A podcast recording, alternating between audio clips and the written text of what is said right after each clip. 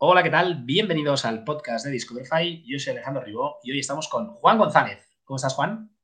Hola, ¿qué tal Alejandro? Muy bien, muchas gracias por invitarme.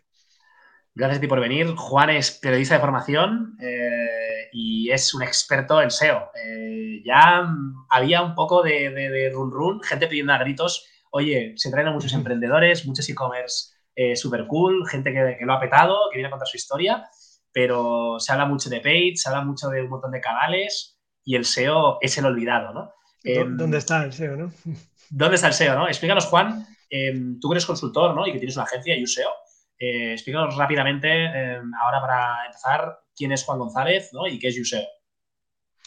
Pues nada, bien, como has dicho, eh, soy consultor, eh, periodista de formación. En una vida anterior me dedicaba a, estudiar periodismo y me dediqué eh, al, audiovisual eh, por un tiempo, ¿vale? Pero, pero bueno, eh, con la anterior gran crisis me, me, cambié a, esta, a este tipo de, de, trabajo que la verdad que al final pues ha sido el, el, que, en el que realmente he encajado y el que más me gusta y más me apasiona y tal.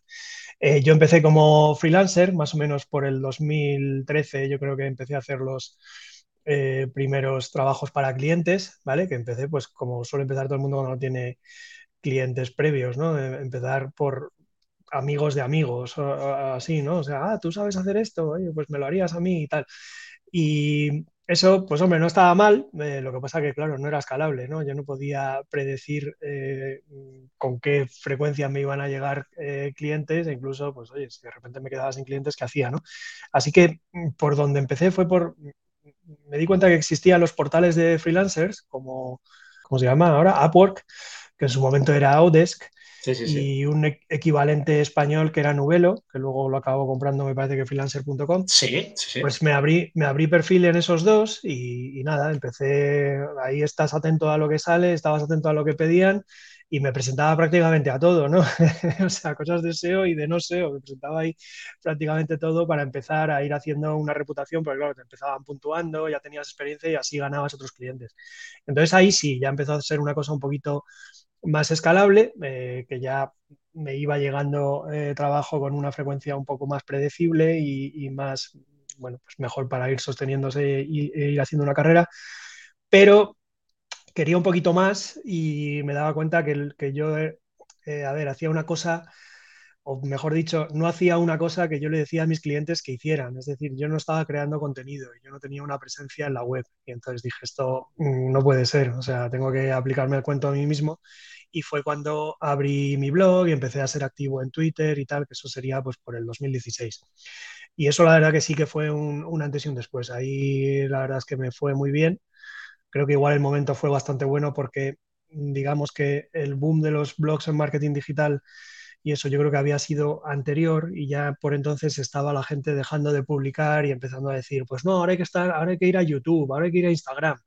Y entonces mi blog yo creo que ahí encontró, encontró eh, una oportunidad abierta para destacar. Eh, y además de que desde el principio dije, voy a hacer contenido muy, muy específico, muy avanzado, distinto a lo que se estaba haciendo, ¿vale? Igual había equivalentes en inglés, pero en español a lo mejor no había tantos, ¿vale? Y, nada, que me, eso la verdad es que me fue bastante bien y gracias a eso sí que me empezaron a llegar clientes ya, eh, no, no es que fuera de forma predecible, era ya impredecible, pero por el otro lado, o sea, me venían demasiados realmente. No dabas abasto, ¿eh? Tuve que empezar a hacer equipos, claro. siempre hay cosas que no, que no coges porque no llegas, pero en un momento dado decía, jo, me, da rabia que estoy dejando de coger trabajo que podría coger. Y entonces, pues nada, empecé a buscar quién podía trabajar conmigo y tal. Y ese fue el principio de Useo Agencia. Hoy en día, pues, pues ya somos un equipo un poquito más grande. Seguimos siendo pequeños para lo que es una agencia, ¿vale? Somos seis. Cinco personas, ¿no? He visto en LinkedIn. Tengo, tengo cinco personas trabajando conmigo, sí. Y Muy bien. Conmigo seríamos seis. Contigo seis. Em, comentábamos, ¿no? Em, hoy vamos a hablar mucho de SEO, eh, pero antes, ¿tú dónde vives, Juan? Yo vivo en un pueblo pequeño que se llama Nuevo Baztán, que está a 45 kilómetros de Madrid, ¿vale? O sea, esto es... Comunidad de Comunidad de Madrid. campo, es Comunidad de Madrid. Yo vivo en el campo realmente lo que pasa que estoy a cierta, a una distancia que está bien de Madrid, que es, bueno, yo he nacido en Madrid, me he criado en Madrid y, tal, y bueno, lo que he hecho ha sido venirme al campo. Eh, en esto fui un poquito un precursor, porque lo hice, yo esto lo hice bastantes años antes de la pandemia, lo hice en el, en el 2014, me mudé aquí. Y, pero con la pandemia ha empezado a, mucha gente a, en plan, hola, no, Bastán, qué bien está esto, qué, qué cerca, está viniendo mucha gente ahora de Madrid, ¿no? Ya cuesta aparcar y todo, ¿no? En, en tu pueblo. no tanto porque aquí hay mucho espacio, pero, pero bueno, que sí, sí, se ha notado el cambio, sí. Eh, y, y si, si, tuvieras que decir un superpoder, ¿no? ¿Cuál, ¿cuál crees que tienes? Eh, pues yo creo que es el hecho de que, a ver, yo leo muy rápido y no solo que leo muy rápido, sino que retengo bastante rápido, afortunadamente. O sea, mm, yo casi, casi te puedo decir que si, el, si la cosa me interesa y lo estoy leyendo con atención, yo una cosa que he leído una vez ya prácticamente me acuerdo siempre, ¿vale? O sea, creo que tengo una memoria ahí como muy fotográfica, se me queda prácticamente todo y, y eso me ha ayudado mucho. O sea, eh, eh, este es un, un superpoder de verdad y, y, no los que algunos eh, dicen en el podcast para salir del paso con la pregunta comprometida que, que les hago. ¿eh? ¿Te hubiera dado para periodista o, o también para abogado? ¿no? y aprenderse ahí Por todas las leyes. Por ejemplo, efectivamente, yo eso es, es, muy típico, que a lo mejor me leo la documentación de Google para cierta cosa, me la leo así como muy rápido y, y me quedo con, ¿sabes?, con lo que tiene que haber, o incluso pues cuando lees patentes, ¿vale? O, papers así ya más tipo de, de, trabajos de investigación y tal que publican eh, a lo mejor los de Google o tal, pues la verdad es que ahí me ayuda mucho, ¿vale? Eh, leo rápidamente. ¿Tienes técnicas de, leer más deprisa o, o, se lee como nos han enseñado en el colegio, línea por línea?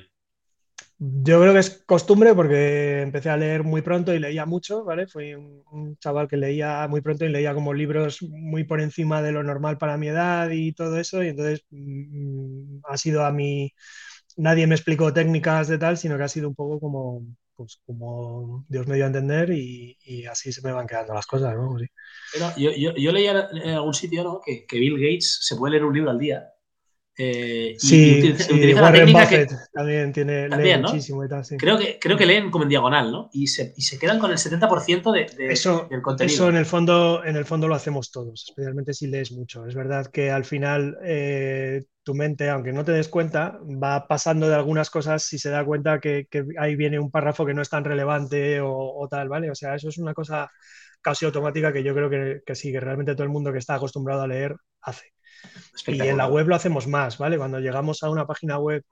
Ahí sí que lo hago. Tal, es, es, claro, es muy raro que todo el mundo lea eso, pero ¿por qué? Porque estamos acostumbrados a la velocidad en, en la web. Sabemos que tenemos que ir rápido, eh, nuestras mentes están como más distraídas, tal, y entonces el cerebro ahí coge coge el mando y aplica esto, que en, que en la lectura eso, de por, verdad por, con un libro. Por, por eso es tan importante, tan importante en las webs poner negrita, ¿no? Porque al claro. final hay, hay, gente que va de negrita, saltando de negrita en negrita. Efectivamente, puedes, si tú sabes poner estratégicamente las negritas, vas dirigiendo a ese instinto que la gente tiene, lo vas dirigiendo a tu gusto.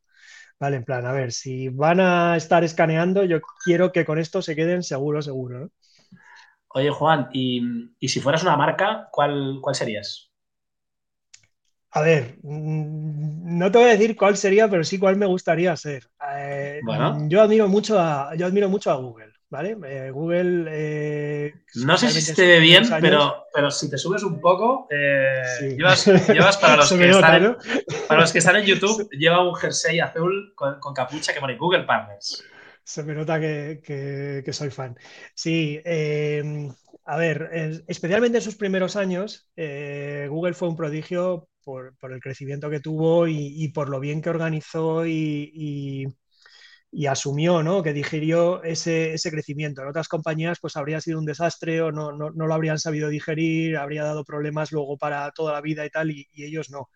Entonces yo admiro mucho esa capacidad de, escalar y de, de quedarse con, con, lo importante y gestionar lo importante y tal. De hecho, ellos tienen, hay una política que es que si, por ejemplo, introducen un, un sistema automático, ¿vale? Por ejemplo, para algo de, de, temas de ranking o lo que sea, si ven que logra el 80% de los resultados que ellos esperaban, ya para ellos eso es suficientemente bueno, lo dejan. No, no trabajan en intentar llegar al 100%, no, no quieren algo perfecto porque saben que el resto de trabajo que les queda por hacer puede ser un montón y no va a dar mucho más resultado, ¿no? O sea, eh, ya con conseguir el 80% dicen, eso está suficientemente bien, venga, a la siguiente cosa, ¿no? Entonces creo que, que sí, que admiro mucho toda esa cultura de, porque si no, no podrían ser tan grandes, ¿vale? Esa cultura de eh, hacer por métodos automáticos todo lo que se puede hacer automático y, no hacer cosas a mano y tal, ¿no? O sea, porque imagínate, si no, ¿cómo podrían indexar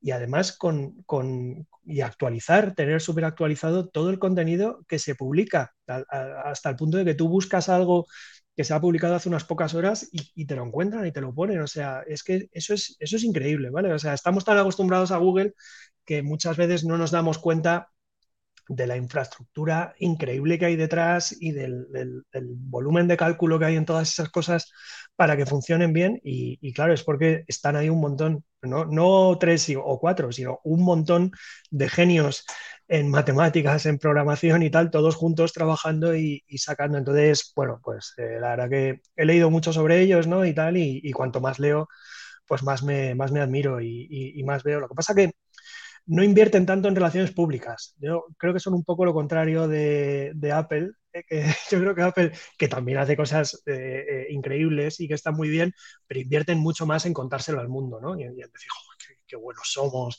qué, maravillosos y tal. Google invierte mucho menos en eso otro y entonces la gente tiende a, infravalorarles un poquito, ¿no? O a pensar que, bueno, no, es, tan bueno esto que hacen. Apple también, como vende productos, ¿no? Quizá también hay un sentimiento más de, pertenencia ¿no? de la gente, ¿no? De Apple y tal. Y de Google, bueno, los que han trabajado en Google, pues sí que se convierten en unos fans de Google y, son Googlers a muerte hasta el, hasta el último día de su vida. Pero es verdad que el resto utilizamos Google cada día, somos Google dependientes, seguro que lo admiramos, pero igual lo que dices tú, ¿no? Más eh, under the radar, low profile, ¿no? Bueno, en cuanto a lo de los productos, yo te diría una anécdota que es que una persona que trabaja en Google, que se dedica a temas de estos de, eh, SEO, de los buscadores, que es Gary Illies, eh, él solo usa iPhone, Mac y productos de, productos de Mac, hasta tal punto que incluso ni siquiera usa Google Keep, ¿no? Usa la aplicación de Notes de, y, en uno de los podcasts lo dijo y tal, y le dije, bueno, creo que te refieres a Google Keep. No, no, no, me refiero a, efectivamente, a, Gary le, conocí y le pregunté por, por eso, ¿no? Por lo del iPhone y el tal. Vamos, es que los productos, dices que no tiene ni comparación, voy a usar un, un Android o voy a usar un, un bueno, ¿cómo se llama? y a veces no es que sea mejor o peor, sino que te, has enganchado a eso, ¿no? Eh, claro, además sí, ya te has enganchado, efectivamente. Yo pienso que, los últimos Pixels son bastante buenos. Yo, yo, tengo uno, de hecho, ¿vale? Me parece que están muy bien y que probablemente no, merece la pena gastar el extra por tener un iPhone, salvo que a ti te guste el iPhone, ¿vale? Porque ya estés acostumbrado al, iPhone de antes y te gusta. Buenísimo. Em, hablábamos de, cómo te conviertes en un SEO, ¿no? Pero hemos pasado de puntitas eh, la parte del SEM, ¿no? Eh, sí. Y que al, al final está súper ligada con el SEO, porque al final el SEM vale keywords, ¿no? Sí, bueno, o sea, el SEM comparte con el SEO que, se publica en el mismo medio, ¿vale? O sea, si estamos hablando de, campañas de búsqueda en Google, en el fondo estás compitiendo por los mismos clics. un clic no nace siendo orgánico de pago, sino que el usuario va a Google, que es el soporte, es el medio, y ya luego puede elegir hacer clic en el anuncio o hacer clic en el resultado orgánico, ¿vale? Eh, las reglas, en el fondo, no son iguales, ¿vale? Para, pago y para orgánico, pero tienen una cosa en común, que es que Google tuvo la gran, eh, el gran acierto de decir, vamos a enseñar anuncios, pero tienen que ser anuncios relevantes. Entonces, cuanto más relevante es tu anuncio, al anunciante menos le cuesta el clic. ¿vale? Eh, mientras que si estuviera empeñado en salir en una keyword con un anuncio poco relevante, a lo mejor conseguiría algún clic casi por error, porque el usuario acaba haciendo clic ahí y porque hace clic en todos o porque eh, se equivoca o lo que sea, pero ese clic le va a costar porque Google no quiere estar mostrando anuncios irrelevantes, ¿no? Entonces, hay una cosa que es común para cuando haces SEO y para cuando haces SEM, que es que tienes que intentar que eh, con lo poquito que tienes para escribir tu página, el título, la descripción, a lo mejor los side links y tal,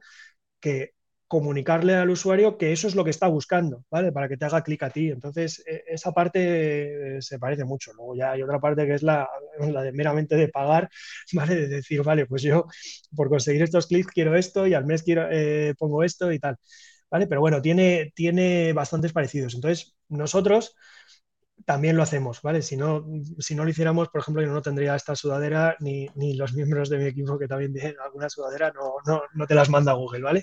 Si no hiciéramos algo de, algo de SEM y por lo normal lo hacemos para clientes a los que también llevamos el SEO, ¿vale? Es muy normal que cuando ya te has ganado la confianza de un cliente haciéndole SEO, pues luego a lo mejor mm, quiere aventurarse a hacer SEM y dice, bueno, vosotros también lo hacéis, pues como me fío de vosotros, lo hago con vosotros, o puede ocurrir que ya haya tenido experiencias con SEM antes y no estuviera del todo contento con la agencia. Hombre, es, tal, a, eso a todo el mundo le ha pasado, ¿eh? A todo el mundo le ha pasado que no estoy contento con mi agencia, ¿no? Siempre claro, eh, las relaciones tampoco son para toda la vida. Puede, puede pasarte y efectivamente no. no y, luego hay etapas, ¿no? Hay, muy larga. hay, veces que estás con una agencia y es para una etapa y luego en otra etapa necesitas a otra. Em, pero hablábamos del SEM, ¿no? Eh, cuando se externaliza el SEO, estoy de acuerdo de que sea muy fácil que el mismo cliente le, hagas cosas de SEM, pero cuando está internalizado, que no hay mucho SEO interno en, empresas, pero, pero algunas, sobre todo las grandes, eh, o las que aprecian mucho este canal y, saben lo importante que es, eh, y tienen a, esa persona interna, ¿no? Eh, ¿En esos casos está, está separado o está también junto? Hombre, depende un poco del tamaño de la empresa, pero si es lo suficientemente grande, no tiene nada de raro que esté separado. Eh, si son un poco más pequeñas, es verdad que a lo mejor tienen. Estos son los de SEO y SEM, ¿no? Hombre, yo, yo conozco el ejemplo de, una empresa muy grande, no, no, la voy a decir, ¿vale? Pero a, las que, a la que yo les estuve haciendo SEM. Entonces, el departamento que, llevaba el SEM era marketing, ¿vale? Y el departamento que llevaba el SEO internamente era sistemas, era como desarrollo, eh, eh, o sea, entonces eso era, era un corte total, ¿vale? Y, había no, me parece, no me parece rarísimo, ¿eh? lo, he visto más de una vez esto. Eh, sí, sí, o sea que, eh, hay, una parte de SEO técnico. Ahora, esta, esta, es una empresa muy grande, ¿vale? Estamos hablando de una empresa muy grande, probablemente sea la empresa más grande para la que he trabajado yo. Y, claro, yo quería, yo como estaban contentos conmigo en SEM y tal, decía, a ver si puedo meter ahí un poco la patita para hacerle SEO también, pero claro, es que estaban tan divididos a nivel organización. Hombre, un día eh, uno me preguntó una cosa, ¿no? Me pusieron en contacto con él, me preguntó una cosa, le hablé y tal, pero era, era una división absoluta, ¿sabes? Que es un caso muy claro de la mano derecha, no habla con la izquierda ahí, porque... Eh, eh, nada, nada, como completamente silos y tal, ¿no? Eh, me, llamó bastante la atención, pero vamos, sí, sí, sí que sé que hay más empresas que lo hacen así. Bueno, si queréis saber qué, empresa es, eh, os metéis en yuseo.es, salen ahí... Miráis un poquillo los clientes y... Varias fotos y el que sea más grande, a lo mejor es este, ¿vale? a ver, he tenido más clientes que los que salen ahí, que además hace tiempo que no lo actualizo. ahí he puesto algunos. yo realmente, a día de hoy, qué sé yo, a lo mejor he trabajado para entre los 150, 200 clientes o así, calculo yo. Pero sí, igual es uno de los que está ahí y, es uno de los más grandes de los que está ahí. Oye, no, me acuerdo ahora mismo ¿eh? de, cuáles tengo. No, no, te, preocupes. Y, el SEO, claro, es una disciplina universal, pero en concreto en e-commerce, ¿no? que, en este podcast pues hablamos mucho de e-commerce. Eh, es súper complejo, ¿no? Cuando alguien tiene un catálogo de productos súper extenso, ¿no? Que tú, ¿no? ese consultor, ¿no? Que, entiendo que muchas veces también vendrás a, hablar de tu libro, explicar eh, la estrategia y luego a lo mejor no ejecutas y, te vas. ¿Qué le dices a, esta audiencia que seguro que nos está escuchando y, todo el mundo dice, no, hostia, el, SEO eh, lo podría tener un poco mejor, ¿no? Eh, a ver, mm, e-commerce ha sido uno de los, mm, vamos, es una de las eh, disciplinas con las que trabajo más, ¿vale? Eh, trabajo bastante más que con SEO de medios, aunque también algo he tocado, o lo que serían blogs grandes y tal, o trabajo mm, al final más que con webs solo para ganar leads o tal, ¿no? E-commerce es el pan nuestro de cada día, por así decirlo. Y, la verdad es que se parece mucho el trabajo que hacemos eh, con, los e-commerce, aunque sean de sectores muy distintos. Y gran parte se dirige a lo que has dicho, a la organización del catálogo. ¿vale? Eh, uno de los grandes errores que cometen los e-commerce es que partimos de que no están organizando bien en, categorías. Las categorías son importantísimas en e-commerce. Al, final, con las categorías es mucho más fácil que posiciones y que te acaben enviando más tráfico que las páginas de producto, aunque las páginas de producto también aportan todo un long tail. Pero, ¿qué suele pasar? En un, sobre todo si hay un, eh, un, flujo así rápido de que productos, los productos vayan quedando fuera de stock y tal, pues que tú a lo mejor posicionas un producto, eh, va muy bien, pero luego se queda fuera de stock y aunque siga posicionando, ya para ti ya no genera negocio porque no lo vendes, ¿vale? Entonces, las páginas de categoría en ese sentido son más evergreen, son más estables. Tú siempre vas a tener, en eh, la página de categoría X siempre vas a tener algo. Por eso, eh, por eso y porque Google tiene tendencia a, posicionarlas más para ciertas búsquedas que suelen ser las de volumen más alto, eh, es muy importante eh, trabajarlo bien. Y en general se parte de que, bueno, pues eh, como no se ha pensado en SEO cuando se ha hecho esa organización, o porque a lo mejor se ha cogido la que viene de tus distribuidores, tal cual, ¿vale? Pues mm, se parte de, una estructura que ya viene, que ya viene mal, ¿vale? Ya, ya de serie está desaprovechando potencial. Yo sí, siempre suelo explicarlo de esta manera. Tú imagínate que tu e-commerce fuera un negocio físico pues como un, supermercado o unos grandes almacenes, las categorías principales son como los pasillos, ¿no? Como los pasillos donde puedes entrar a los pasillos y que a los lados haya producto y tal, ¿no? Que puedas coger y poner en tu carrito y tal. Entonces, a nadie se le ocurriría poner demasiadas o, de, o demasiado, demasiados o demasiado pocos pasillos. No vas a tener un local enorme y poner solo dos pasillos, porque ya no son pasillos y no es práctico. O no vas a tener un local súper chiquitito y poner 77 pasillos, no te caben. ¿Vale? Entonces, tiene que eh, el número de categorías, especialmente las principales, luego ya puede haber subcategorías a otro nivel y a otro nivel y tal, pero las principales tiene que ser un número más o menos racional que tenga que ver con el tamaño total eh, y la variedad de catálogo que tú tengas y tal. Y lo que nunca harías, por ejemplo, es imagínate que tienes siete categorías principales y eso es una buena organización del espacio y tal. Eh, pero lo que nunca harías es una de esas siete categorías desperdiciarla en poner dentro solo un producto o solo dos productos, que eso a veces vas y te lo encuentras.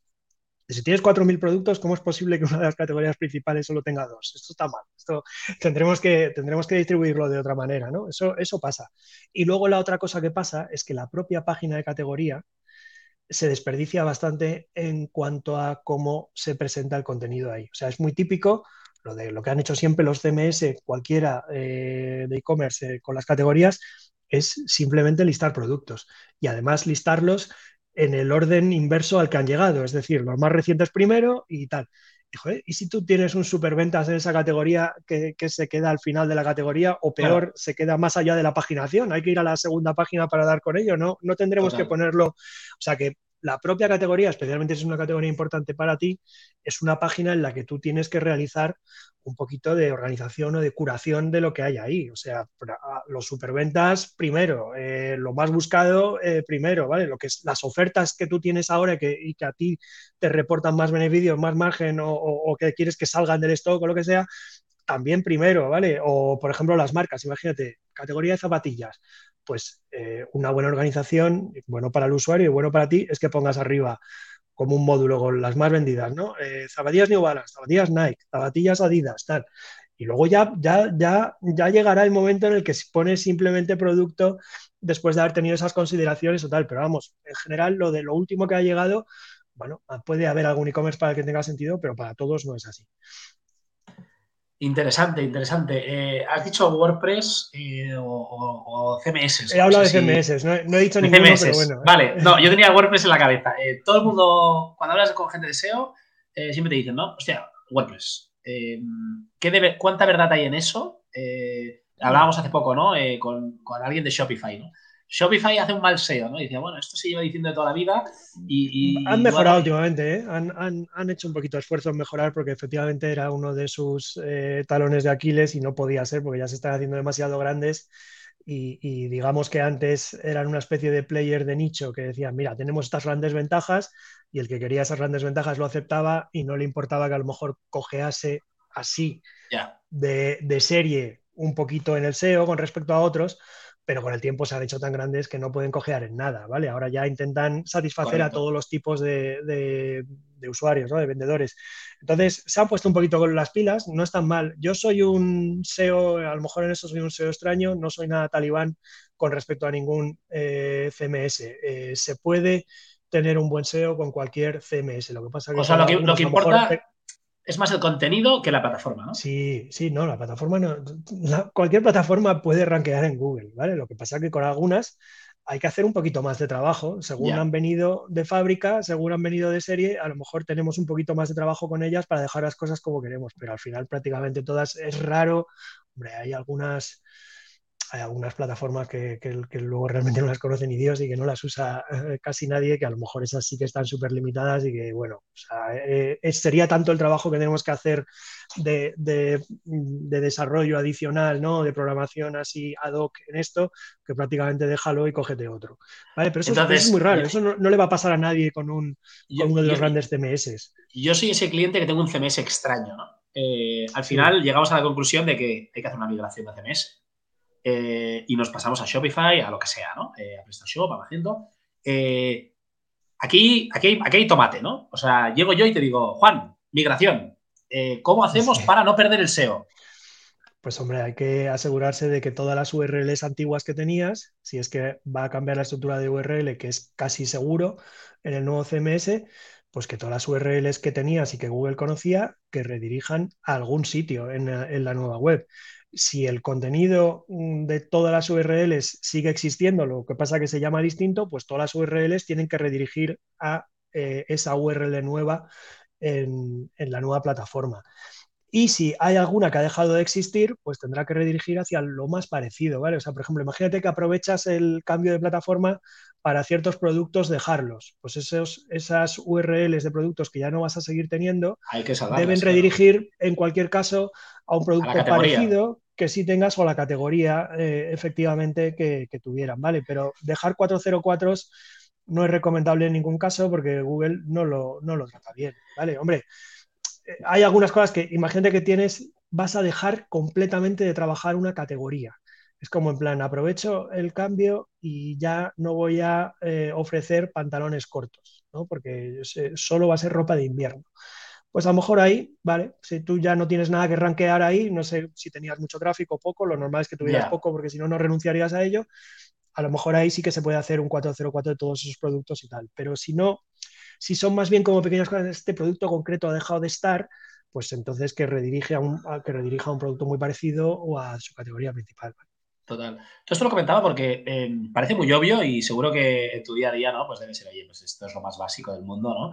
Pero... No es tan básico, ¿eh? Que dan problemas. Bueno, es que lo comentaba hace poco con uno de los e-commerce más grandes de este país. Eh, migración de Magento 1 a Magento 2. Por ejemplo, ha pasado por aquí por el podcast Champa de Santa Fixi y él decía, oye, yo tengo un post en mi blog de cómo migramos y, oye, fue, fue una migración que al final pues está en trabajo. Pero, pero, oye, ningún problema, se hizo a tiempo récord y estamos súper satisfechos. Este otro merchant eh, fue un parto y perdieron todo el SEO y un e-commerce muy grande. Si, no se dejan las redirecciones hechas. Pues no sé quién hizo mal el trabajo, ¿no? Pero bueno, supongo que entras en una dinámica de que mm, ya te aprieta la gente, ¿no? Oye, esto tiene que estar mañana, eh, lo que sea, tal. Al final se, les, olvida hacer bien las cosas por cualquier motivo y, y, caen las ventas en picado.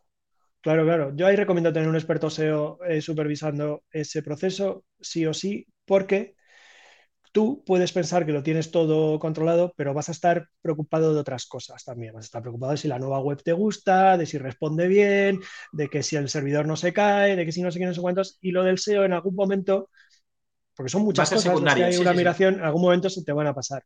Nosotros, que ya hemos hecho un montón de migraciones, nosotros y cualquier otro consultor SEO lo suficientemente eh, experimentado y profesional, para empezar tiene un checklist tiene un checklist que, dice, a ver, ¿hemos hecho todo esto o se ha quedado algún paso por el camino? ¿Vale? O sea, mientras que normalmente el vendedor, el merchant, ese checklist no lo tiene, o si lo tiene, no está familiarizado con él, ¿vale? A lo mejor se lo baja de internet y no está familiarizado con él y no se da cuenta si hay alguna cosa que para su e-commerce concreto haya que cambiar o haya que tal. Entonces nosotros lo tenemos, hemos aprendido, nos hemos dado hostias en el pasado, ¿vale? Y hemos aprendido de cosas y se las vamos añadiendo al checklist y ahora mismo tenemos una cosa que para mí está bastante a prueba de bombas, ¿vale? Eh, aún y así, hay veces que cuentan contigo pero cuentan contigo tarde, eh, o cuentan contigo pero no te dicen cierta cosa. Eh, o sea que aún así, a veces es una llamada de, hay sorpresitas ayuda, ayuda Juan, ¿no? Y es demasiado clave. Eh, sí, es, muy típico. Sí, sí. Eh, y, bueno, por decirte cosas, pues, tú puedes hacerlo a lo mejor todo bien en las URLs, lo que son las categorías, los productos y tal, pero a lo mejor que se te hayan olvidado las imágenes. ¿Vale? Y resulta que las imágenes te estaban dando tráfico y no las has redirigido y es en plan, las imágenes no las voy a redirigir, ¿no? Porque total, si redirigimos las páginas HTML y las imágenes están en ellas, Google se las va a encontrar. No es tan fácil, no es así, ¿vale? Vas a tener, si, si haces eso de que no rediriges las imágenes, vas a tener esa bajada por el tráfico que te estuvieran reportando las imágenes en el momento de la migración, que a lo mejor luego lo puedes recuperar según Google ya va re rastreando y diciendo, ah, pues esto está aquí y tal, pero en el momento vas a tener ahí ese valle que a nadie le gusta verlo, ¿vale? O sea, eh, entonces, bueno, resumen y moraleja que, que unos expertos en SEO ahí eh, te ayudan a que ese proceso pase de la forma menos traumática posible. Yo me imagino que Champa, pues una de dos, o, él lo tiene todo muy controlado, se conoce muy bien tanto el SEO como Magento, ¿vale? Que es, que es muy posible, o si no, pues tiene gente asesorándole, eh, a donde no llega él y donde, de lo que no se ocupa él, pues se lo dicen, ¿vale? O sea, sería lo más normal del mundo. El de, el de Champa lo, decimos porque es un caso de éxito. ¿eh? El otro, esperamos a que se pase por el podcast para que lo cuente él. ¿eh? Eh, no vamos a decir nombres, igual que tú tampoco te has mojado. dejamos que, la gente se imagine. Hablábamos de ese análisis, ¿no? El típico, ¿no? Auditoría SEO. Una palabra, ¿no? que aparece en, un montón de, de, casos en un equipo de marketing. decías, ¿no? Que no sea muy tarde. Estas auditorías se deberían hacer el día uno, ¿no? Eh, antes de lanzar el e-commerce, pero se acaban haciendo más adelante cuando a veces hay más presupuesto o cuando a veces se nos ha ido de, madre y, está ahí, tenemos una arquitectura súper compleja. Sí. ¿Es, algo que hacéis mucho? Sí, la auditoría la hacemos mucho. Eh, también hay que eh, delimitar un poquito de qué estamos hablando exactamente cuando decimos auditoría, porque, claro, diferentes usuarios y con diferente grado de especialización en el tema y tal, entienden una cosa distinta por, por auditoría o no. O sea, por ejemplo, si el proyecto aún no ha empezado, nosotros no tendemos a llamar a eso auditoría, sino más bien que estamos, mm, pues es, más bien una consultoría en el que les estás ayudando a generar la estructura de la página eh, que puede llevar incluido el keyword research. Y sería el, escenario, el escenario ideal, ¿no? Que llamen antes. El escenario ideal, o sea, antes, antes de que se lance una web, eh, todo eso que he explicado de, de, cómo distribuir tus categorías y tal y cual, lo ideal es que esté estudiado de antes, no que tú lo hagas ahí eh, como a ti te parezca lo lances y luego unos meses después aquí no viene nadie y recurras, oye, a ver, que venga un mago del SEO que le dé con la varita y, que lo deje esto bien en y, claro, cuando, eh, cuando ya, hay la, torre de Pisa así torcida, ¿no? Ponerla recta es complicado, ¿no? Claro, y la auditoría más bien se suele, lo que nosotros llamamos una auditoría SEO completa, luego la hay por partes, pero bueno, vamos a, vamos a hablar de la completa, suele ser más bien para una web que lleva lanzado que lleva lanzada ya mucho tiempo y que probablemente incluso ha tenido tráfico y ha tenido altibajos con el tráfico y tal y cual. Y a lo mejor por esa web ha pasado desde el principio el SEO artesanal que me lo hago yo, eh, luego los que nos hicieron la migración que dijeron que ya llevaba el pack de SEO eh, incluido, eh, luego el no sé qué, luego hablamos con esta agencia que en realidad no son de SEO, sino que son de no sé cuántos, pero nos metían el SEO. Bueno, pues, ¿sabes? Cuando han pasado por muchos dimes y diretes, y después de varios años a lo mejor al final acaban recurriendo a una agencia especialista o a un consultor especialista en SEO para que y les dicen, oye, haznos una auditoría para saber cómo estamos y qué tenemos que hacer, ¿vale? Para mejorar. Eso, eso es muy típico. Luego también está otra que nosotros ofrecemos y que no, mm, no sería idéntica, no sería igual a la auditoría de SEO completa, que es alguien que estaba contento con su SEO, le iba todo bien y de repente un día hay un update de Google y le hace el tráfico así. Y realmente, como él no ha cambiado nada, pues dice, uff, aquí, aquí ¿qué ha pasado? Esto, esto Google, ¿qué, no le gusta a Google de lo que antes sí le gustaba y tal? Entonces, eso hombre, te podemos hacer una auditoría de SEO completa si quieres, pero a mí me parece que ahí es como cuando vas al médico porque te duele, yo qué sé, porque te has eh, roto la muñeca, ¿vale? Eh, y tienes un dolor súper intenso en la muñeca, pues no te van a hacer un chequeo completo y decirte que, además tienes miopía y que, y que a lo mejor eh, tienes un, pie un poco deforme. O sea, eso son cosas, son condiciones de la salud que, ya veremos más adelante, pero ahora mismo lo que te pasa es que te tienen que escayolar esa, esa muñeca y curártela, ¿no? O sea, Has abierto un melón, ¿eh? ¿eh? Has abierto el melón, la escayola, el, algoritmo, ¿no? Eh, ¿Cómo funciona esta araña de Google, ¿no? Y cómo ha evolucionado eh, en, estos últimos 10 años que tú llevas en, esto, ¿no? Si se puede resumir, pues a ver, difícil, ¿vale? Pero lo que, sí que, lo que sí que hay que saber, uno, no es un algoritmo, son muchos, ¿vale? Es más bien un sistema, o incluso diríamos un sistema de sistemas, ¿vale? Y por resumirlo mucho, mucho, ellos están buscando mm, el contenido más relevante para cada búsqueda, ¿vale? Entonces, ya por ahí ya introducimos un elemento que es que ciertas búsquedas eh, piden un tipo de contenido y ciertas búsquedas piden un tipo de contenido distinto, ¿vale? Entonces pasa muchas veces que tú estabas posicionando para una intención de búsqueda que podía ser informativa, por ejemplo, como por ejemplo, pues yo qué sé, eh, cuál es la mejor, eh, eh, el mejor tipo de bicicleta para hacer, ¿no? para, salir a hacer mountain bike y tal, yo qué sé, para un niño de 13 años.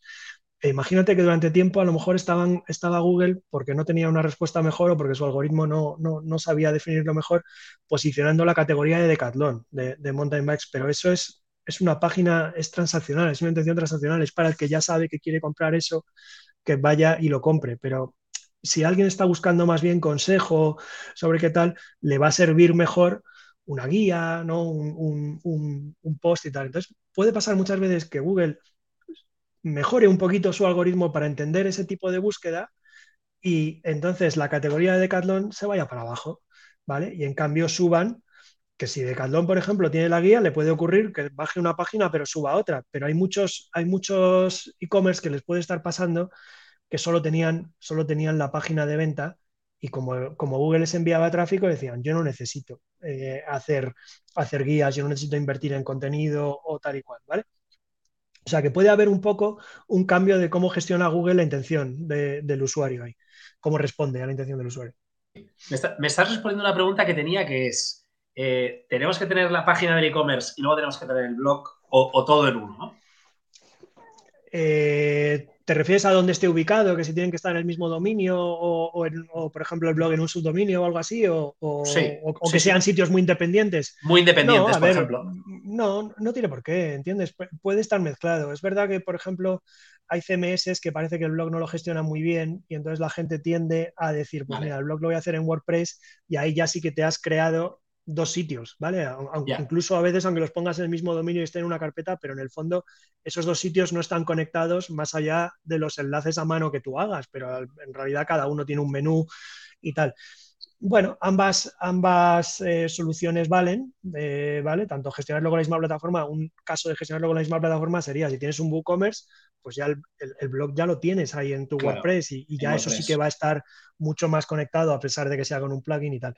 Entonces, ambas sirven, lo único que tienes que acordarte de integrar bien las cosas, ¿vale? O sea, porque efectivamente en la categoría de mountain bike a lo mejor estaría chulo que hubiera abajo unos enlaces hacia las guías que tú tienes publicadas en el blog hablando de esto y tal, y no, y no que esté como todo completamente separado y que sea responsabilidad del usuario encontrarlo. O sea, eso no. Si, si, yo, Juan, mañana vengo y te digo, oye, Juan, mira, voy a montar un e-commerce, en marketplace, tenemos 50.000 SKUs y es de bicicletas, de montaña, para niños, lo que decías, tal. Eh, ¿Qué me recomiendas? Eh, ¿Todo en uno o separado? Hombre, si, se puede optar por una solución que esto ya lo tenga bastante bien integrado, eh, estaría bien. Si no, pues tendremos más trabajo, pero también se puede hacer funcionar. Bueno, o sea que tampoco es tan importante, ¿no? Mm, no, no, no, es tan importante. O sea, el, enlazado interno eh, es lo que va a determinar si a Google le parece que las cosas están relacionadas o no y, siempre lo puedes trabajar a mano. Lo que pasa es que, va a ser mucho trabajo. O sea, ideal sería que, puedas tener que tu plataforma te permita mecanismos casi automáticos para, que eso ya esté bastante bien integrado, ¿no? Pero, pero bueno, que si no, se va a poder hacer también. Hablábamos del algoritmo o ese, sistema de sistemas que, hay detrás y que, que pocos conocéis o incluso tú que debes ser un gran conocedor, a lo mejor conoces un 1% de cómo funciona todo esto. Claro, y, los que están en Google también les pasa que no lo conocen todo. les pasa, ¿no? Eh, conocen una pequeña parte. ¿Cómo te actualizas, no? Porque tú no haces SEO de la misma manera en el 2023 que lo hacías en el 2015, ¿no? Bueno, pues eh, hay dos maneras. Una es eh, experimentando, ¿vale? Y, en la práctica diaria lo que, lo que tú ves que, antes funcionaba y que ahora ya no, pues claro, ah, no, sería de tonto seguir haciendo lo mismo cuando te has dado cuenta de que algo que hace tres años iba bien eh, ya no, pues tienes que, tienes que asumir que ya no y tienes que encontrar eh, cuál es la nueva forma de que eso funcione, ¿no? Eso por un lado, que sería meramente práctica experiencia, como digo, y por otro está, claro, podemos pasarnos toda la vida intentando experimentos, pero si lo hacemos como un, como un mono, ¿no? Ahí al azar, eh, vamos a tardar mucho, vamos a perder mucho tiempo. Entonces, ¿en qué nos podemos fijar? en los experimentos que hacen otros, por un lado, ¿vale? O sea, tenemos que estar en contacto, muy en contacto con otros SEOs y con, eh, eh, hay, que, si es posible, aprender de lo que ya han hecho otros y ya han probado otros, y luego, por supuesto, de lo que dice Google. Ahora, esa es un poquito un arma de doble filo, porque Google no lo puede decir todo. es imposible. No, no, uno, porque ya te he dicho antes que muchas veces ellos no lo conocen todo, y dos, es que no pueden. E, es que, o, no, quieren, ¿no? No, no, es, que no pueden porque hay ciertas cosas que si las dicen al día siguiente estarían despedidos.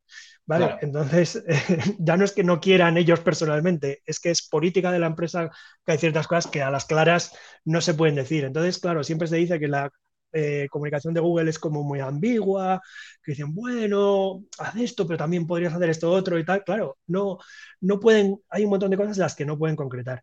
Pero sí que es verdad que hay otras cosas que ellos comunican que para nosotros, una vez que sabes y comparando con tu experiencia y tal, son accionables, ¿vale?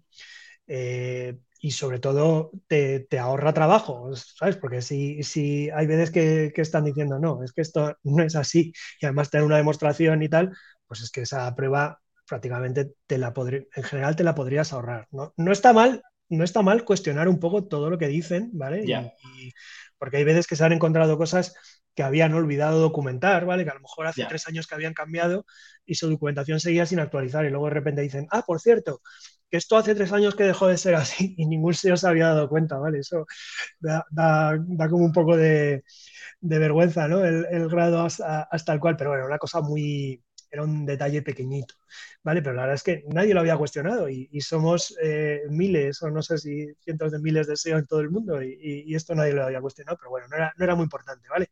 Entonces, en general, eh, yo creo que espíritu crítico, claro, siempre hay que tener y ciertas cosas, pero, pero vamos, que te ayuda, te ayuda a ir desechando, ¿vale? Eh, y, sobre todo lo importante es que si tú tienes los dos lados, si tienes, estás muy encima de lo que dicen ellos, de lo que dicen compañeros tuyos y tal, y, la, y tu propia experiencia, ya tienes una serie de puntos de vista que a veces te sirven, bueno, pues ya puedes estar triangulando y decir, mira, esto no es así seguro porque pongo un poco en común tal, tal, tal y veo que no, ¿vale? Entonces tengo que intentar esta otra cosa.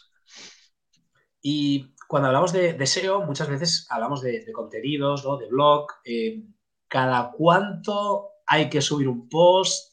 hay un estándar de, oye, eh, más frecuencia, eh, caracteres, linkear a tal, ¿cómo? No hablar de nosotros, ¿no? Porque esto es otro típico, ¿no? Que hacemos post del blog y que son yo, yo, yo, yo, yo, yo, yo, yo. Ah, el, post del blog tipo nota de prensa para hablar de ti mismo, ese desde luego para SEO no va a funcionar mucho. No va a funcionar. Incluso puede perjudicar. Bueno, mm, perjudicar tampoco, pero desde luego estás dedicando recursos a algo que podías dedicar a, algo mejor y más aprovechable. La frecuencia de publicación no es un factor SEO, lo que pasa es que hay ciertos tipos de sitios a los cuales eh, publicar frecuentemente es una necesidad, ¿vale? Y, obviamente les ayuda, es decir, los medios, ¿vale? O sea, tú tienes un medio generalista tú eres la vanguardia, el confidencial, el mundo, pues claro que tienes que publicar con mucha frecuencia, porque si no, primero, ¿cómo ibas a estar actualiz cómo iba a estar toda la información actualizada, ¿vale? Y además, pues cuanto más en el fondo, cuanto más publiques, más cada página es una, es una posibilidad de posicionar, ¿vale? Lo que pasa que en todos los que no somos medios, ¿vale? Todos los que somos e-commerce o la web de una empresa, eh, tal, eh, al final el universo de cosas sobre las que puedes publicar eh, no, te da para estar publicando todos los días varias veces como hacen los grandes medios y además tampoco tienes equipo para hacerlo, o sea, quedaría igual, ¿vale? Entonces, la frecuencia de publicación para un e-commerce o para un blog más, más, de, más de nicho, más de temática o para una web de empresa y tal, no tiene por qué ser tan amplia ni va a mejorar tu SEO porque la hagas muy amplia. Va a llegar un momento en el que te vas a empezar a repetir, vas a empezar a repetir los temas y no vas a estar aportando nada nuevo para Google y entonces el hecho de que publiques mucho a Google le va a dar igual. ¿vale? Luego, la extensión del contenido, pues depende un poquito del tema que estés tratando. O sea, hay temas que se resuelven muy rápido con unas pocas palabras, ¿vale? O sea, por ejemplo, si el usuario está buscando cómo hacer un huevo frito, eh, no tiene sentido hacer un tratado sobre, eh, sobre freír huevos y que, y que sean 15.000 eh, palabras, ¿no? Porque dices, voy a poner 15.000 palabras sobre la fritanga del huevo y voy a conseguir posicionar por delante de toda mi competencia. No, al final va a estar posicionando uno que lo haya resuelto en 300 palabras o menos, que, que son las que, las que sobran y bastan para decir eso, ¿no? Entonces, que depende, eh, ¿vale? No, no, yo, yo, había oído, yo había oído que, este sistema algorítmico, eh, pero claro, seguramente era alguien que, me dio un, consejo equivocado, ¿no? Eh, este sistema algorítmico entendía más de cantidad que de calidad. No, lo que pasa que en la cantidad, en la cantidad de texto es más posible que tú metas más palabras, ¿vale? O sea, al final Google trabaja con palabras. Y entonces, eh, con más palabras, podría ser que pueda llegar a haber más contexto y tal. Lo que pasa es que el algoritmo con el tiempo también se ha hecho en ese sentido un poco más listo y se ha dado cuenta de cuando le están metiendo paja, ¿vale? Cuando eh, eh, el, el hecho de que metan más palabras ya no le hace a él estar más seguro de que el contenido es sobre lo que cree que es, sino al revés, le empieza a hacer dudar, porque ya hay, hay tantas palabras y tantos conceptos y tal que dice, oye, esto a lo mejor no es hasta, eh, no es en un 85% como antes creía sobre esto en concreto, sino que más le, baja un poco el porcentaje de, relevancia que le da para ese concepto y se la sube para otros, ¿no? O sea, que, que te puedes pasar de listo, pero precisamente por poner demasiado texto. Y, hablando de, algoritmos y de inteligencia, está en boca de todos ChatGPT, ¿no? OpenAI. Eh, y Google, no sé si está temblando o, cómo lo ve, ¿no? Esta compra de Microsoft de, la plataforma y que dicen que ahora Bing va a ser el, el mega buscador inteligente eh, ¿tú, ¿tú, cómo lo ves? Eh, siendo, fan de Google, ¿eh? Estás un poco condicionado también, pero... Sí, voy, voy a intentar que mi, que mi afición a Google no me nuble, pero bueno. Eh, Google tiene sistemas similares, o no sabemos incluso mejores, que ChatGPT y que presentó, lo que pasa es que, claro, hizo una presentación en la que dijo, tenemos esto, pero no lo dejó probar a nadie, ¿vale? Que son un par de sistemas, que es un par de modelos que se llaman uno MUM, M-U-M o MAM, y Lambda, ¿vale? Eh, los presentó en mayo de 2021. Es decir, que si, en mayo de 2021 ya podía hablar sobre ellos, ya de antes venía trabajando, ¿vale? Entonces, todo esto no le pilla de sorpresa para nada. Si acaso le puede pillar de sorpresa que el mundo se haya vuelto tan loco eh, con ChatGPT, porque claro, para ellos es algo que, que, no es nuevo y tal.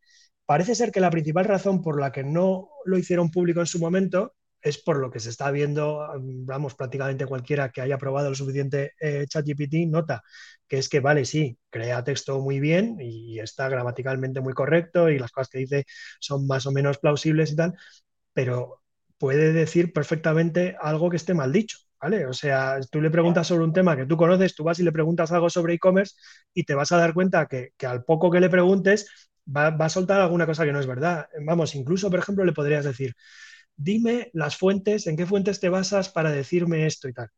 Y a ver, y, lo que hace es inventárselas. O sea, no, no, como no está, como no tiene un index, ¿vale? No tiene un índice de documentos como Google, ni se puede conectar a Internet para hacer una búsqueda y decir esto está aquí, pues entonces lo que hace realmente es un predictor. Es como el predictor que tenemos en los teclados, ¿vale? El teclado del móvil. Sí, sí, sí, O ese predictor que, a, veces, funciona bien y a veces no. A veces funciona bien y a veces no. Pues esto es eso con superpoderes, como mega, mega dopado, ¿vale? Eh, por, por 10 millones de veces más inteligente y tal. Entonces es capaz de, escribir textos largos, tú le das como prompt una palabra y, y, sigue pa, pa, pa, pa, y dices, ostras, ¿qué sentido tiene esto y tal? Pero no sabe de lo que está hablando.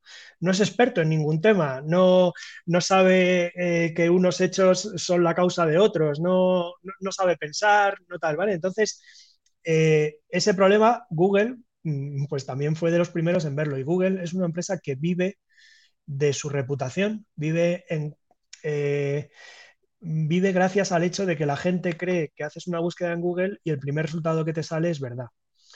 ¿Vale? Si la gente no creyese eso, Google se hundía así. ¿Vale? Entonces no puede, Google, por ejemplo, no puede cambiar su producto de la noche a la mañana, decir, a partir de ahora ya no va a ser como antes una serie de links ordenados y tal, sino que va a ser un asistente que te va a dar una respuesta. No lo puede hacer si la respuesta del asistente no va a ser verdad y no va a estar actualizada y no tal. Entonces, digamos que el, siguiente gran desafío que hay es, vale, ya tenemos un, mecanismo automático que responde hablando como si fuera un humano. El siguiente desafío que hay es conectarle con fuentes de datos verdaderas, ¿vale? Contrastadas y actualizadas. ¿Podría ser esto eh, juntar Bing, que ya tiene su index y que ya tal, con ChatGPT? Pues bueno, mm, puede ser, puede ser. Por eso, por eso lo han comprado, ¿no? Por eso lo han comprado, pues invirtieron desde el principio y tal, ¿vale? Esto más o menos ya lo veían venir Microsoft cuando la primera vez que les enseñaron una demo de, los productos que tenía OpenAI, de, GPT, que sería eh, cuando todavía tenían GPT, GPT-2 o GPT-3. Y, y bueno, y dijeron, bueno, pues aquí puede haber un arma en el futuro para, competir con Google y tal y cual. Pero claro, lo que yo creo que nadie sabe a día de hoy, ni siquiera Microsoft, a lo mejor alguna idea tienen, pero no se ha visto nada, es cómo van a monetizar eso, porque Google monetiza los resultados gracias a lo que hemos estado hablando antes, que son los clics en los anuncios. Cuando tú eliminas los enlaces en los cuales se puede hacer clics, sean de pago o sean orgánicos, y simplemente das un texto en respuesta, ¿dónde va a estar la monetización equivalente a lo que tiene ahora Google? ¿vale? A Bing esto le puede merecer la pena porque en el fondo gana mucho menos dinero que, Google. Entonces puede estar dispuesto a hacer, y sobre todo buscadores nuevos, están surgiendo buscadores nuevos que están muy basados en inteligencia artificial. Y entonces están apostando por esto, porque como no tienen usuarios, previamente no parten de una base previa a usuarios, todo lo que crezcan será bueno. Google, en cambio, cualquier experimentito de estos que haga y que sustituya sus resultados tradicionales por un asistente dándote respuesta, se puede resentir su monetización actual si es que no eh, lo sustituye por, otro método, el que sea, para, poder eh, equilibrar eso, ¿vale? Entonces, eh, se entiende que Google sea bastante conservador y que a pesar de que son absolutamente punteros en inteligencia artificial y ellos internamente han desarrollado cosas que yo creo que seguramente sean mejores que ChatGPT y tal, pero claro, el, producto suyo es vender clics, ¿vale? Eh, entonces... Sí, sí, total, total, total. Eh, es, muy complicado, ¿vale? Y luego Bing yo creo que va a tener un problema. aunque meta ChatGPT, que es casi, casi ya inminente, lo han, lo han prometido para antes de que acabe marzo. ¿vale? Yo creo que va a tener el problema de que Bing no lo usa casi nadie. ¿Vale? O sea, a día de hoy. Claro, de, momento, claro, de momento. Claro, pero un producto que no usa casi nadie, por mucho que les digas que es mejor y que lo empieces a usar y tal, es difícil acostumbrarles, ¿vale? Porque, porque trae todo ese bagaje de la gente, ah, pero es que a mí Bing no me gusta, es que no sé qué y no sé cuántos. Y luego le pasa una cosa que en la que Google puede ganar, que es que Google, aparte de ese gran index y, esos factores de ranking y esa actualización de los resultados, Google tiene muchos datos personales, ¿vale? De ubicación. Google está conectado con Google Maps, sabes a qué restaurantes has ido, que es un poco una cosa que asusta un poco, ¿no? Pero la verdad es que lo tiene. Sí, sí, sí. Entonces, imagínate si Google pudiera combinar este asistente este chat GPT con lo que ha sido el OK Google de toda la vida, que es malísimo, ¿no? Eh, el plan que, que, tú le digas, oye, recomiéndame un restaurante que me pueda gustar, porque conoces mis gustos. Bing tiene muchos menos datos personales porque ha tenido mucho menos uso históricamente. Y entonces eso le costaría, ¿vale? Digamos que en el momento en el que a lo mejor Google esté capacitado para, que ya veremos si lo hace, porque como digo, hay que monetizarlo, ¿vale? Pero si en algún momento introdujese algo así, Google tendría la ventaja porque ha tenido más uso, tiene más datos, tiene más históricos, sabe, sabe un poco más, ¿vale? En, un buscador es muy importante el feedback de los usuarios, ¿vale? Por ejemplo, Google hace un experimentito y dice, si cambio este enlace de sitio, los usuarios hacen más clic o hacen menos, ¿vale? Entonces recibe feedback rápido y sabe si va a funcionar o no. A Bing estas cosas le cuestan mucho más porque tiene menos usuarios. Es, la gran desventaja que tiene. Pero bueno, oye, que a lo mejor meten GPT y consiguen arañarle un 20% de cuota de, sí, sí, sí. Y eso es de mercado a Google, que, es, que sería la leche, sería un montón. Sí, sí. Eh, bueno, está claro que vamos a estar distraídos los próximos meses y que esto da para un podcast entero, ¿no? Hablar de, de OpenAI, eh, de, Bing, de Microsoft Y, de todo esto, ¿no? Sobre ya todo para... que, dentro de un mes o de dos va a ser distinto, encima, que dentro de un mes o de dos va, a pues, haber nuevas cosas que debatir. Eh, si hace falta, te, volveremos a llamar, Juan, ¿vale? Para que vengas a, explicarnos. Em, para rematar, que se nos está alargando esto y, había prometido que hoy nos, ajustaríamos al tiempo. Em, yo tenía aquí algunas preguntitas que, me, me, faltaba por, digo, a lo mejor salen durante, durante la, la charla eh, ese, ese analytics ¿no? que, mira cualquier e-commerce manager ¿no? y le sale ¿no? porcentaje de rebote, ¿no? tiempo en página. ¿Cuánto de importante es esto para el SEO? ¿Menos rebote, más tiempo en página? ¿Google nos va a indexar mejor? ¿O al final tampoco es tan importante? Sí, es menos importante de lo que la gente cree. O sea, por ejemplo, Google no usa la tasa de rebote que dice tu Analytics como factor, ¿vale? Porque ese es un dato que no, que no para ellos no tiene valor porque tú podrías tener mal instalado tu Analytics o podrías haber modificado esa métrica de alguna manera e incluso hay sitios que no usan Google Analytics, con lo cual no podrían... Google necesita que los factores sean universales, ¿vale? Que más o menos todo el mundo parta en las mismas condiciones y que a todo el mundo le puedan aplicar eso o, no. Entonces, la tasa de rebote en Analytics o el tiempo de permanencia en página que dice tu Analytics o tal no vale. Ahora, he mencionado antes lo del feedback de los usuarios. Es verdad que ellos sí podrían usar como factor y muy probablemente usan el hecho de que tú buscas algo y si ellos están posicionando una serie de resultados y se dan cuenta de que la gente hace clic en esos resultados, pero vuelven a la SERP, vuelven a la página de resultados y acaban haciendo clic en otro, claro. es posible que eso quiera decir que el resultado en el que han hecho clic no les ha satisfecho del todo. pero eso no tiene nada que ver con el tiempo de permanencia en tu página de Claro, pero es un, es, un, comportamiento lógico, ¿no? O sea, yo voy, incluso puede ser que agregue a carrito, tal, no sé qué, pero vuelvo otra vez a la búsqueda original. Sí. En general dice Google que es una señal un poco ruidosa. Entonces, eh, yo creo que la usan. Mira, hay una, hay una forma en la que han reconocido cómo la usan, que es decir, por ejemplo, si están probando los módulos, tú sabes todas esas cosas del módulo de imágenes, el módulo de noticias, el módulo de mapa, cuando buscas algo, eh, sí que usan agregado los datos de clic de los usuarios. O sea, por ejemplo, durante un tiempo deciden que una búsqueda tiene un componente local y que tienen que sacar el mapa. ¿Vale? Ponen ahí el mapa y dejan pasar un par de semanas o lo que sea, lo que necesiten para hacer el test, y dicen, si la gente no ha hecho clic en los resultados del mapa en un porcentaje similar al de otras búsquedas que tenemos donde sí está el mapa, quiere decir que esto ahí no es relevante y lo tenemos que poner más abajo o lo tenemos que quitar del todo, lo que sea, ¿vale? Pero eso, eso son cosas que indirectamente a ti te pueden afectar, pero son más de tipo interno, de, uso interno de Google y tal, ¿vale? O sea, no te tienes que, la verdad es que obsesionarse tanto con que, ay, ha bajado mi porcentaje de rebote un 5%, bueno, entonces voy a mejorar en SEO un montón en esta página. No, no es así, no, hay esa relación directa. Y, por último, em, herramientas eh, que podemos utilizar ¿no? para, tener un mejor SEO y para, trabajar estas cositas. ¿Alguna que nos recomiendes?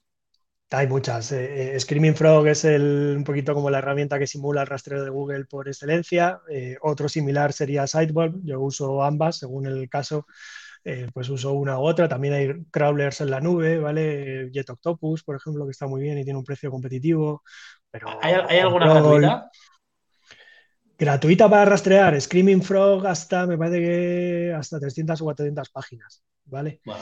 Eh, otros crawlers gratuitos, pues alguno muy, muy, muy antiguo, pero vamos, no, eh, no sé yo si, si, merece la pena recomendarlo. Eh, y luego están estas herramientas que tienen datos muy importantes sobre quién posiciona en Google, ¿no? Pues serían SEMrush, Systrix, Hrefs, que, que, también hace esto y es muy popular por el tema de los enlaces, aunque en el fondo todas las otras suites también te dicen el tema de los enlaces y tal. Vale, esas serían un poco las, las principales. Lo que pasa es que, claro, todo depende de si tú de verdad eres SEO y te vas a dedicar al trabajo del SEO y a tener clientes y tal, o si tú eres alguien al que le interesa el SEO un poquito. Si eres alguien al que le interesa el SEO un poquito, mm, a lo mejor todos estos softwares eh, eh, te sobran un poco, ¿no? Se te escapan, sí, sí, sí, estoy de acuerdo. Oye, y, ya para, acabar, em, hemos dicho mucho, pero igual quieres eh, añadir algo. ¿Qué se está haciendo mal en e-commerce? Bueno, ya efectivamente en lo relativo a SEO he dicho un montón de cosas, ¿vale? Y pues me quedo con eso, ¿vale? Lo de las categorías y tal, que se organizan mal.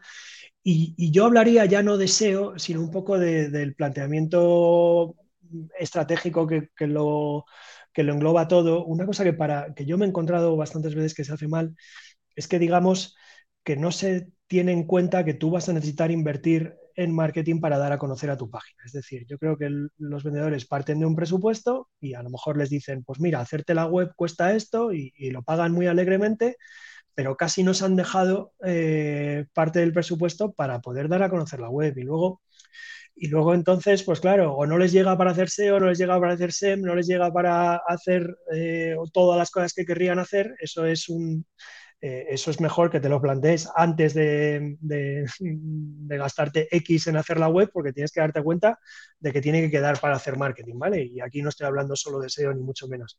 Y luego, relacionado con esto, a veces pasas con e-commerce que están en funcionamiento y que ya están vendiendo y tal, te contratan, ¿no? Y te, y te encargan, pues, o bien SEO o SEM o las dos cosas, o lo que sea, y tú les consigues conversiones y, bueno, pues con el precio, eh, al final con el eh, con el ROI que, eso tenga y tal, pero van y te dicen, ya, pero es que con mi margen a mí esto no me sale bien. O, tal, pues, bueno, pues yo, eso no, tengo nada que hacer, yo eso no, es culpa mía. O sea, eh, eh, tú serás el que tienes que haber visto previamente si tu coste operacional justifica que vayas luego a hacer una inversión en marketing y que al final cojas y digas, pues me ha, costado cada venta tanto y merece la pena sí o no. O sea, si eso no está claro desde el principio, es que no sé qué pretendes que te arregle el marketing, ¿vale? O sea, que es que por eso hablo muy de, son cosas muy de planteamiento inicial y muy de estrategia, que, bueno, que a veces yo entiendo que es difícil predecir exactamente cuánto te va a costar, pero tú tienes que asumir que un coste va a tener, ¿vale? Eh, eso es así, un coste, pero que es una inversión, ¿vale? O sea, que es que muchas veces se creen, es que me, me, cuesta la agencia SEO no sé cuántos. Bueno, eh, eh, te cuesta porque te están haciendo vender. Lo que, lo que yo entiendo que deberíamos cortar es si pagas una agencia SEO, SEM o lo que sea y no te hacen vender nada, pero lo que no puedes enfadarte con ellos es porque luego los márgenes a ti no te dan para, eso. Eso no es culpa de la agencia, ¿vale? Y tú, Juan, ¿cuál es el, podcast, ¿no? la newsletter que no puede faltar en, en tu día a día? Bueno, yo consumo más contenido en inglés que en español, eso lo primero, y el, al final el que más escucho es eh, uno que es uno de mis autores favoritos, que se llama Cal Newport, y su podcast se llama Deep Questions, que me parece que lo saca una vez a la semana, y, está muy bien. Este es más bien un, es un divulgador sobre mm, productividad, formas de, no productividad en el sentido de hacer más cosas, sino de, hacerlas mejor, de trabajar mejor y, estar más a gusto un poco con, eh, con tu vida profesional y, en todos los sentidos, ¿vale? Y, la verdad que me, gusta mucho, está, está, muy bien. Es el autor de un libro que se llama Deep Work. Te iba a decir, en eh, español. Lo, lo, tengo en mi lista de, libros para leer. Oh, es buenísimo, es buenísimo. Y, es raro que, me, que me, acuerde del, del, nombre del autor, pero lo tenía y no sé por qué grabado. Léelo, Alejandro, es muy bueno. es muy bueno. Me parece que en español se llama Enfócate, eh, Deep Work. Sí, sí, y estaba mirando en su web, eh, ha escrito un montón de libros este tío. Sí, sí, ha escrito un montón. Luego después, o sea, uno de los últimos es A World Without Email, es, eh, sí, un mundo sin email, eh, pero también tiene Digital Minimalism, So Good They Can't Ignore You. Es, sin, email, pero con Slack, ¿no? Me imagino. no, no, bueno, Slack le parece el demonio, ya, sí, sí, le parece mal, imagínate. Muy bien. Oye, y, ya para terminar, Juan, eh, a ti te recomiendo para pasar por aquí por el podcast, tú y yo no nos conocíamos, Rubén Bastón de Marketing for E-Commerce. Eh, ¿Quién crees que es interesante que se pase por aquí y contar su historia? Pues mira, yo te voy a recomendar a Miguel Sanz. Miguel Sanz tiene una agencia, es el CEO de la agencia Bisiesto, se llama Bisiesto Studio. Sí, sí, y según la agencia, yo me dedico solo al SEO, pero ellos se dedican a, al SEO y SEM y ellos se dedican a prácticamente todo. ¿vale? Pero con un foco en, UX, ¿vale? En experiencia de usuario y tal. Y, de hecho, pues hace, por ejemplo, hace unas retransmisiones en Twitch en las que eh, analizan desde fuera un e-commerce y tal. Y, la verdad que creo que es, que es una persona que puede aportar mucho a, eh, tu audiencia. Creo que, tiene esa visión que, va a encajar bastante con, el podcast. Así que nada, Miguel es mi recomendación. Venga, Miguel, pues calienta que sales, eh, contactaremos con él y a ver si le apetece pasarse por aquí y explicar su historia y estar un buen rato. Eh, gracias, Juan. Si la gente te quiere contactar, useo.es o no sé qué, otro canal. Useo.es, en Twitter soy arroba seostratega, estoy bastante activo en Twitter, en LinkedIn, pues nada, Juan González Villa me encontráis. Y luego yo mismo aprovecho, tengo una newsletter, ¿vale? Deseo que mando los domingos por la mañana que se llama 10 links azules. O sea, que es que si queréis estar, lo que hago es recopilar una vez a la semana las noticias, los artículos más importantes ¿no? de, de, la semana. Y la verdad que a la gente le gusta bastante y me dicen, oye, mira, ya desde que estoy suscrito a tu newsletter, me he quitado de 5 o 6 o, he dejado de meterme a Twitter para tal, porque tú el domingo por la mañana me lo cuentas todo mientras yo me tomo un café y me viene feliz. Me encanta, me encanta. Eh, animaría, me eso. Me la voy a apuntar. Uno de mis propósitos para este año es eh, Inbox Cero, eh, aunque me, va a costar. Y, y una de ellas es quitarse las newsletters. Y creo que las que son semanales y en fin de semana son mucho más fáciles, porque tú, tú de repente te despiertas por la mañana y tienes un email de las 6, otro de las 7, otro de las 8, de diferentes newsletters. Y, y jolín, yo por la mañana pues me, he visto pitando, eh, llevo a los niños al cole, voy pitando a la oficina o trabajo desde casa, reunión, stand-up meeting por la mañana con el equipo, salto con otra reunión. Y, claro, yo me las quiero leer, eh, aunque sea un poco en diagonal, ¿no? Y hay veces que, que, jolín, que pegamos todos unas chapas y mira, tú y yo aquí una hora ahora mismo, ¿eh? Pero, pero bueno, el contenido podcast pues mira, si no te ves todos los episodios, no pasa nada. En cambio, la newsletter te entra en la bandeja de entrada, ¿no? Y estás ahí como, como obligado. Y yo... Te da estrés, ¿no? Que se te vayan acumulando. sí, eh, sí, sí. Y por ejemplo, la de... Acumuladas ahí. La de la de e-commerce Martech de, de, Andrés Barreto, ¿no? O la de que son, que son el fin de semana. Eh, o la de bueno, estoy, estoy conectado a varias de fin de semana. Creo que, creo que es el futuro, ¿eh? Así que, bueno, me voy a apuntar. Si luego me desapunto, no me lo tengas en cuenta, que, es por este objetivo del, del, inbox cero, ¿vale? Oye, Juan, eh, ha sido un placer. Gracias por pasarte por aquí. Lo Nos vemos pronto. Muchas gracias a ti. Venga, un abrazo. Un abrazo.